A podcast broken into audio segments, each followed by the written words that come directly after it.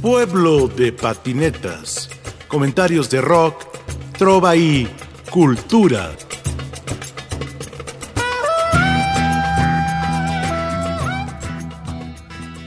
Está con nosotros Tony Méndez, que es bajista, escritor, intelectual, naturista, vago, viajero, inteligencia nacional mexicana, cuarto camino, el amor a la vida y sobre todo el amor al rock. Ha sido bajista de Kerigma durante más de 40 años, entre otros proyectos y su empresa, aún viva, Rocotitlán.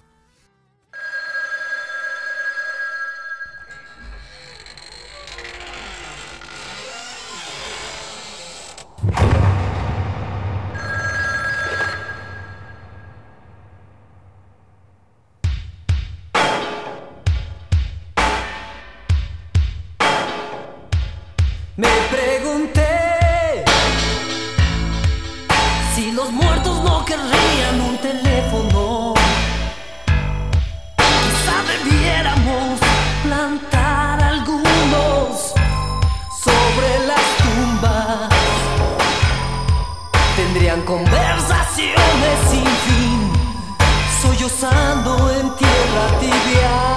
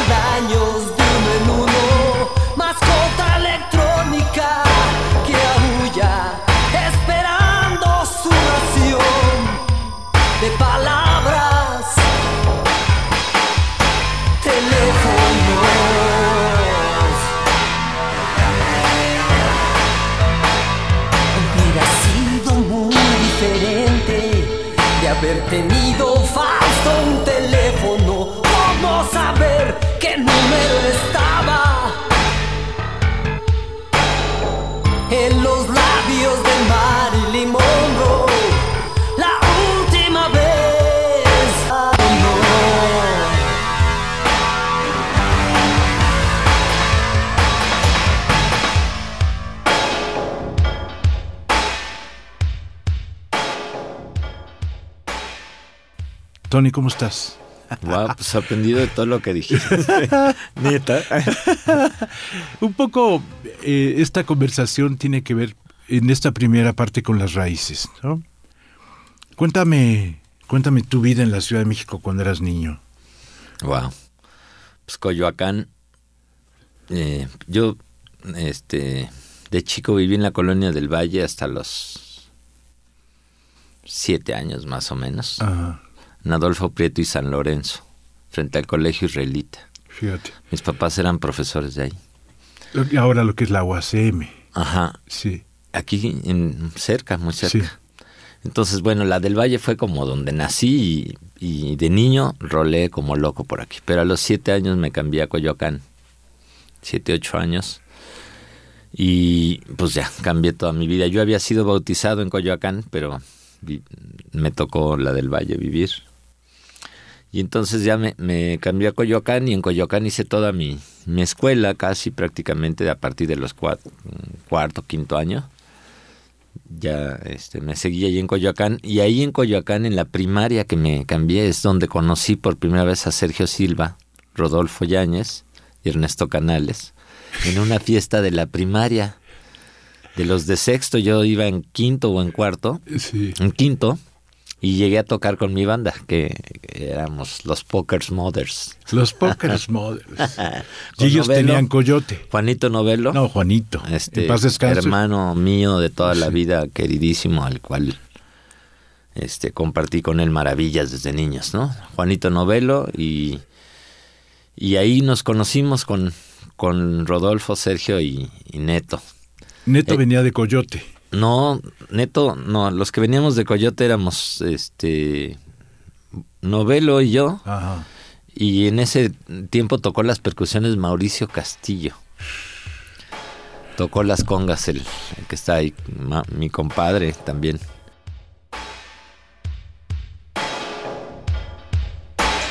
¿Dónde esconde ¿Dónde dio su número? ¿Quién ha sometido la memoria?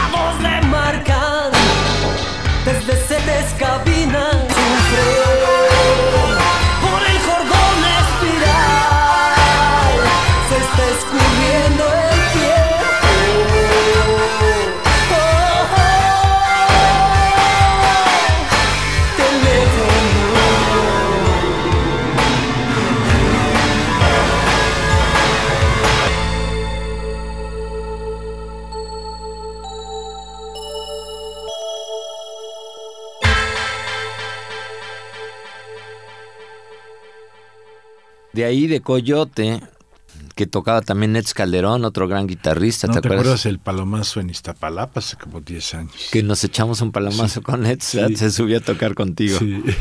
Ah, sí, yo no me subí, pero creo que sí. O no sé si yo también. Él sí. Bueno, pues con él, con Nets, y de ahí de Coyote, entonces, este, resulta que cuando ya nos conocíamos empezamos a tocar juntos ellos tenían una banda que se llamaba Iconoclasta, igual que la de Víctor Valdovinos. Y entonces, pues, este, empezamos a tocar tres, cuatro veces, ellos se quedaron sin cantante, nosotros también nos quedamos medio fracturados, se deshizo la banda, y me encontré a Neto en un, en, en Plutarco y, no, en, en La Viga, en La Viga y Eje 6. Aquí en esta misma calle, me encontré a Neto en una refaccionaria, se me lastimó la llanta y ahí estaba Neto.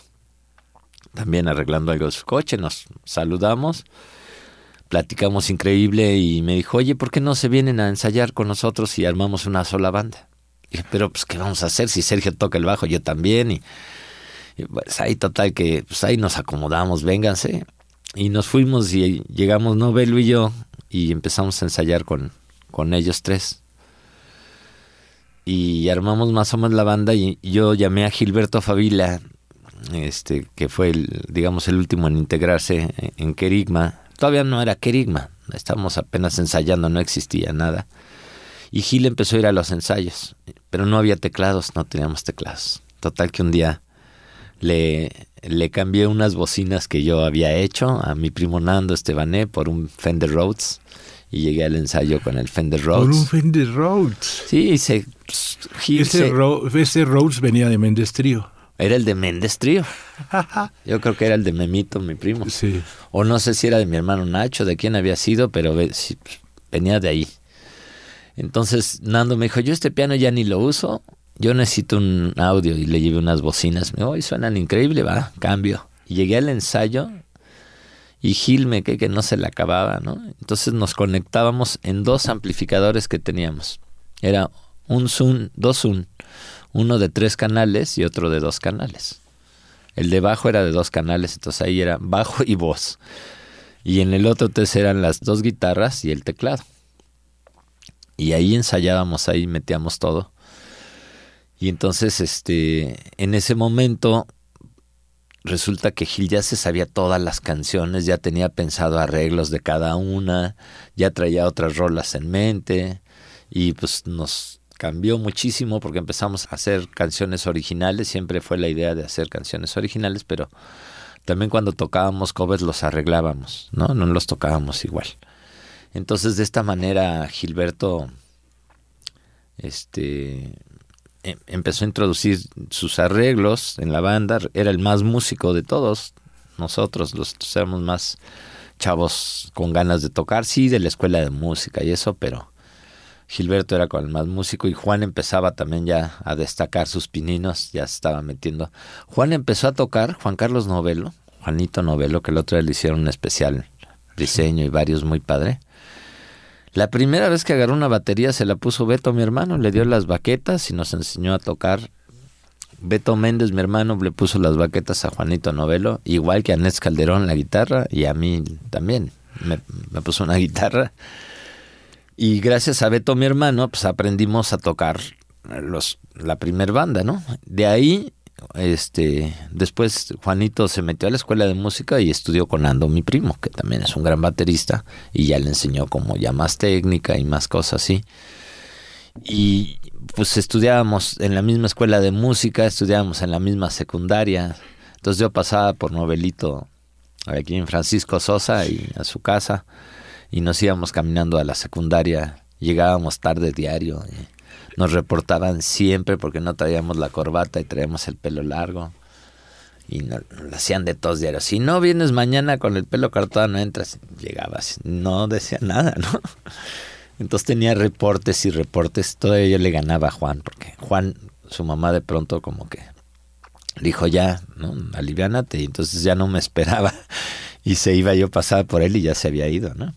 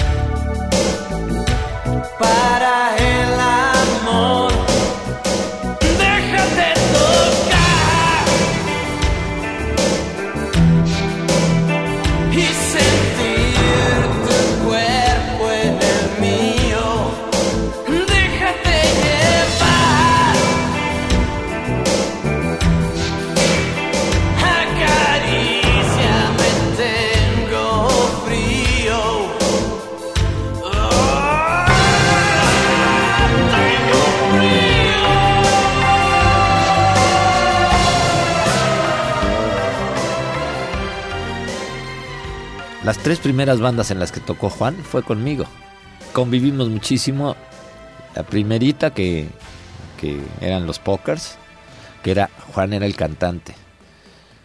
Novelo era el cantante y Raúl Brauer, otro carnalito, era el baterista. En la segunda banda, o al final de los Pokers, ya Juan ya se pasó a la batería porque el otro chavo no le daban permiso casi nunca. Y entonces nos dejaba colgado para las fiestas y entonces Juan agarró la bataca y mi hermano le puso las rolas.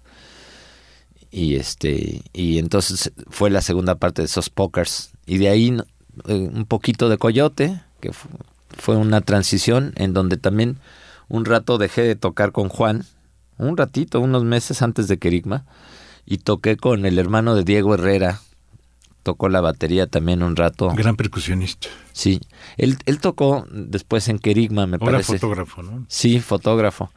Y también toqué, en ese, en ese lapso, toqué con Pacho de la Maldita. También hicimos- tuvimos una banda con Nets Calderón y Pacho y yo. Y no me acuerdo quién más. Después ya eh, volví a tocar con Juan, volvimos a armar la banda cuando también estuvo Mauricio Castillo ahí en, ese, en esa etapa y ya nos juntamos con los Querigmas y fue su tercer banda. Y a partir de ahí este, pues, se hizo un gran, gran baterista realmente y, y se fue a tocar con las grandes ligas, con Memo Briseño que pues, había sido un poco como, Carros usados. sí, los carros usados. Ámame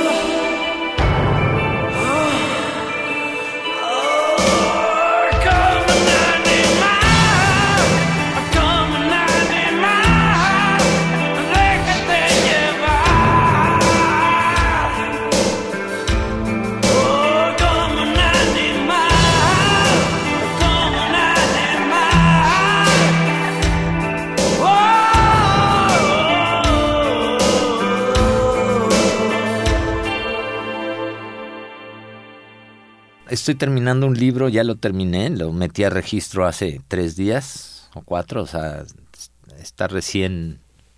He hablado un poco del libro y es impactante todo lo que encontré, que yo no esperaba encontrar, sino que al buscar sustentar lo que mis maestros me dijeron, pues me encontré otras cosas en el camino. Y, y al darte cuenta que todo el daño que han hecho planetario, ¿sabes? De separar la ciencia de la conciencia o de la espiritualidad, porque la conciencia es la ciencia consciente y hay ciencia a lo pendejo, ¿sabes? O sea, hay cuates que son muy inteligentes pero que hacen bombas atómicas. No, de acuerdo. O, que, o, o son doctores muy eminentes, pero Sí, sacan sí. corazones de niños para ponérselos a un cuate que paga toda madre. No, no estoy de acuerdo. ¿Y de qué sirve que tengas doctorado si no tienes una Sí. visión?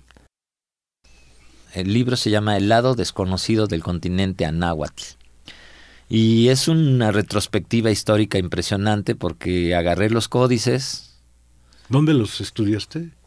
Los códices los puedes bajar de la red. Ah, muy bien. Los bajas, eh, los tiene en eh, pueblos y barrios. Ah, claro. Ahí están los códices, entonces los bajas y, ay, híjole, cabrón, es increíble. He notado tantas cosas. Por ejemplo, los códices están mal armados la mayoría. No están en el orden que debe ser, entonces es más difícil que les entiendas.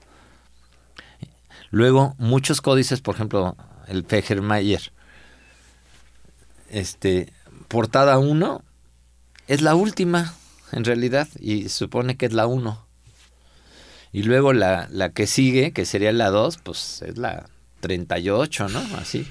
Pero además no están en el orden correcto. El códice se lee de derecha a izquierda, para empezar. No todos, pero ese hay unos que se leen un poco diferente. Ese se lee de derecha a izquierda, para empezar. Entonces, cuando es como si agarras un libro al revés.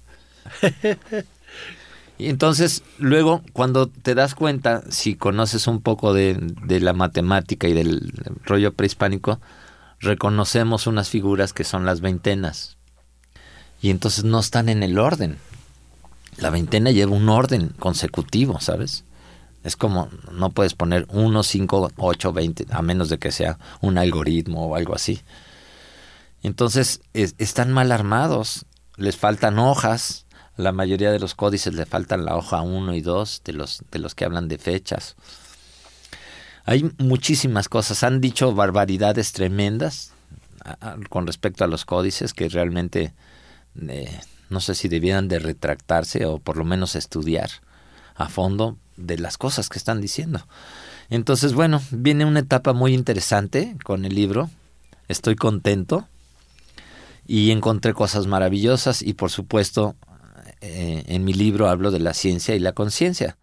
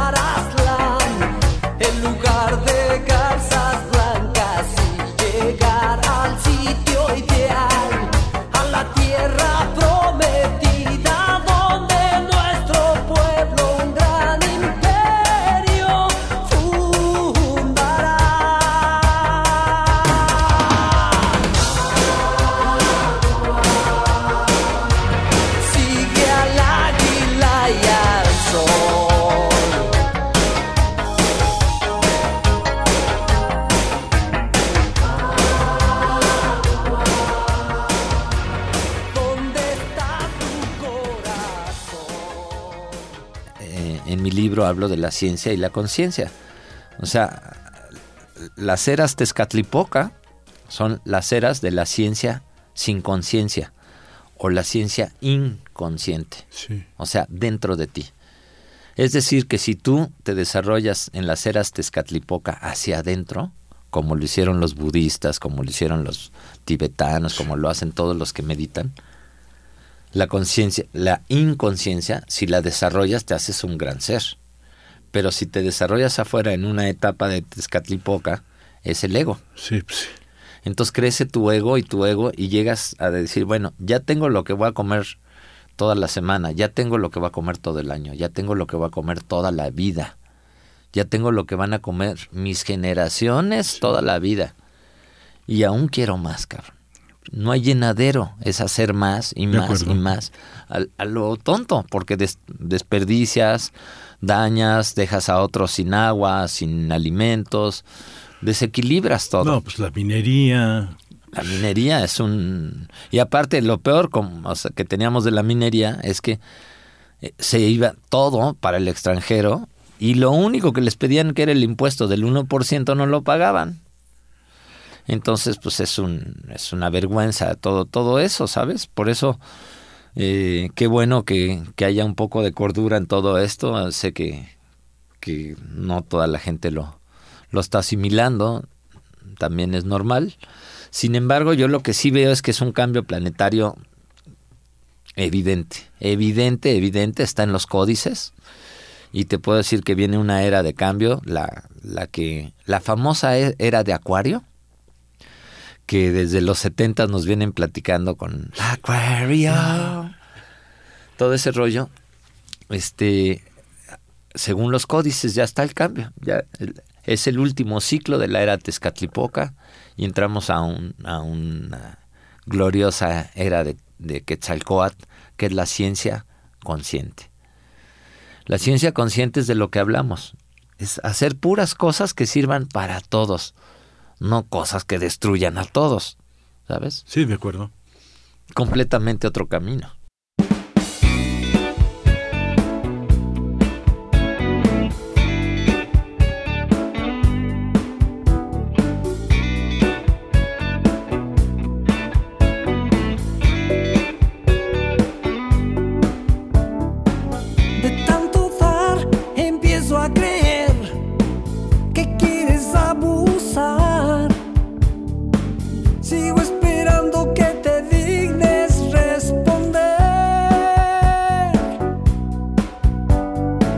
Lo que te di puedes olvidar,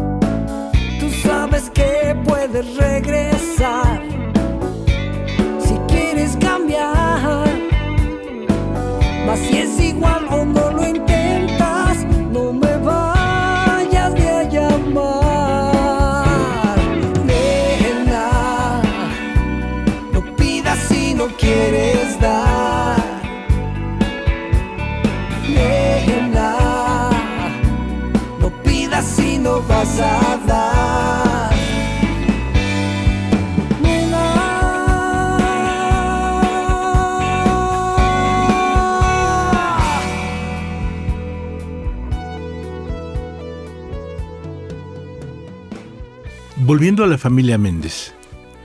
Tu papá, tu mamá, tu hermano Beto, tu primo Memo Méndez Guiú. Si Beto te dio clase, ¿cómo decides tomar el bajo? Sí, Beto me enseña a tocar la guitarra primero. Pero en la banda que estábamos, el bajista, que era el hermano de Nets Calderón, tenía problemas. Desde chavito era súper agresivo. Y entonces se peleaba con Nets y lo golpeaba. Y entonces decidimos sacarlo del grupo. Y se quedó nada más Nets. Entonces, como éramos dos guitarras, yo me pasé al bajo. Y ahí empecé a agarrar el bajo. Este, y como que, que dejé ahí a mitad lo de la guitarra.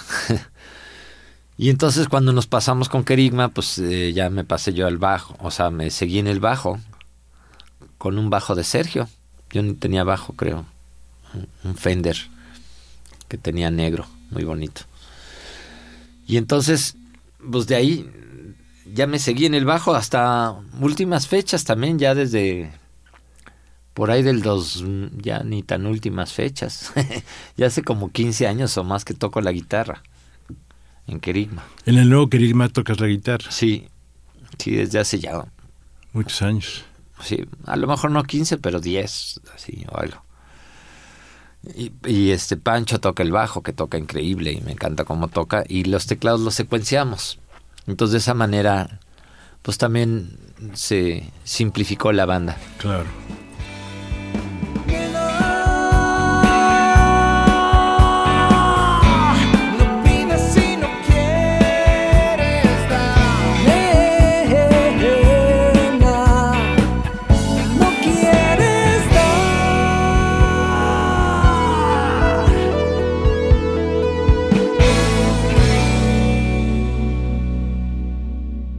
Tony Méndez ha sido bajista de Querigma durante más de 40 años. Rocotitlán. Pueblo de patinetas. Comentarios de rock, trova y cultura.